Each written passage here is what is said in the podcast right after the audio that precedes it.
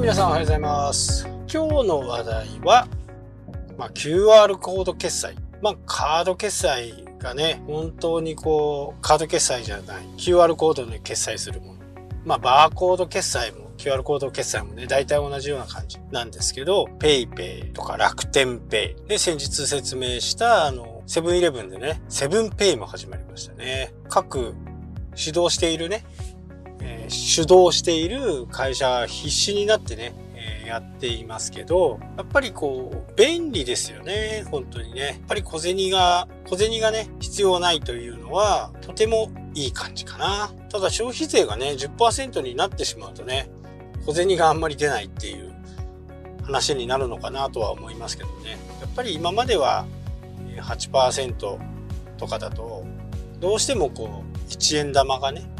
お釣りとして出てくる。まあそれが10%になれば、まあキリのいい数字になるのかなっていう感じですね。ただ、普通の商店とかね、えーそういったところは非常にこう、大変ですよね。レジ金額とか。うちの場合はね、本部の方で一括でシステムを変換するんで、さほど大変じゃないんですね。で、飲食でもないんで、もうなんか昔あったじゃないですか。こうテイクアウトだと10%、フードコートで食べると8%とかね。その辺はね、なんかまだはっきりどうなるのかよくわからないですけどね。まあとにかく10%になるってね、えー決まってしまうとそれに対して動くしかない。で、それと合わせてね、QR コード決済で5%がね、還元できるようになれば、非常に便利だし、使う人もね、これね、使う人って、やっぱり現金なもんで、僕も含めてそうですけどね、コンビニ一つ、僕の場合はちょっとせこいんで、コンビニ一つでもね、やっぱり選んで行ったりしますんでね。今はローソンがお得だよって言ったらローソンでね、えー、Apple Pay で払う。最近だと、セブンイレブンがね、 PayPay やり出してキャンペーン、一回きりですけどね、これね、8月からまだ続くのかなっていう感じはしますけどね、えーセブンイレブンのセブンペイで払う方がいいとかね。まあ場所的な問題もあるのかもしれないですけどね、札幌だとちょこっと走ればね、セブンイレブンがあったり、ローソンがあったり、セイコーマートがあったりね。ただこのお金に関しては、どこもそうだとは思うんですけど、やっぱ後発組がね、強い感じがしますね。なんだかんだって僕は PayPay 使ってます。なので、やっぱりあの、100億円？キャンペーンはね、非常にインパクトがあったし、それからやるね、えー、LINEPay はなんか、全然自分に魅力を感じませんしね。人に紹介すると、人に1000円をあげるみたいな感じ。でもそれもらった人は銀行口座と紐付けしないと1000円もらえないって、うん、なんかよくわかんないですよね、考え方が。日本的じゃない。これに向けてね、えーいろいろ、ちょっと遅くなっちゃってますけどね、えーしっかりこう、次のことを見据えて、せこせこやってるんで、こうご期待ください。とにかくやっぱりこう、何でもね、便利になるものは、積極的に使っていった方がいいですよ。その分他のことに時間を回せたりね、えしますんで、ま自分が便利だなとか、自分がこうだったらいいなとかっていうことがね、ズドンと来た時にはもうそれにね、もう乗り換えた方が、えーいいです。どんなものでもね、えー新しいものってやっぱりこう二の足を踏むんですよね。まあワードプレスの管理画面が大幅に変わってね、えー元のクラシックモードでやるとかっていう人もいたかもしれないですけど、やっぱり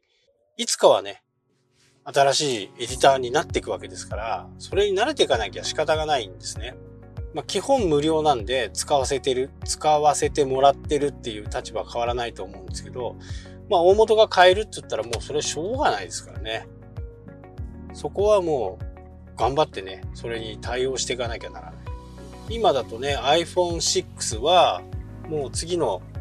iOS13 からはね、使えない、使えないっていうか、アップ、うん、新しいものがアップデートされないっていうところになるんで、もう iPhone6 使っていると、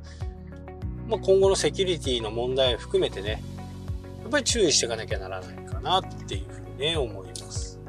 まあ、これだけね、携帯が自分の身の近くにあって、言ってしまうと財布代わりにもなるし、カードにもなるし、電話もかけれるし、何でもできるようなね、デバイス。まあ、時代とともに、やっぱり新しくなっていって、それに対応していかない機種だと、どうしてもこう、買い替えなければならないと。まあ、これはね、仕方がないですよね。なので、今だとねえ、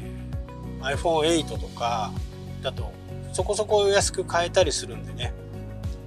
今6の方はね早めにこう変えといた方がいいかなとは思、えー、ただですね今の iPhone XS って僕の持ってるやつなんですけど来年っていうかまあ今年ですね今年の iPhone の新しい機種が出てきた時って多分ですね、5G に対応しないんですよ。5G に対応しないし、次、今皆さんライトニングケーブル使ってると思うんですけど、iPhone 使ってる方はね、ライトニングケーブルも多分今後なくなっていく。USB-C っていうね、規格になっていくと思うんで、まあそこが搭載されるんだったらね、いいのかな。やっぱり 5G はね、もう確実にこれも 5G の波が来ますんで、それに対応していない機種だとやっぱり1年待つぐらいの気持ちじゃないとダメかな。ということは2年待つっていうことなんで、えー、今安くなってるね iPhone8 を買うっていうのが、まあ今のところベストチョイスなのかなっていうふうにね、僕は感じます。まあどんどんどんどん変わっていきますけどね、それに合わせた形で私たちもついていかないと、最新のものが手に入らない。5G なんかはね、いろんなことができると思うんで、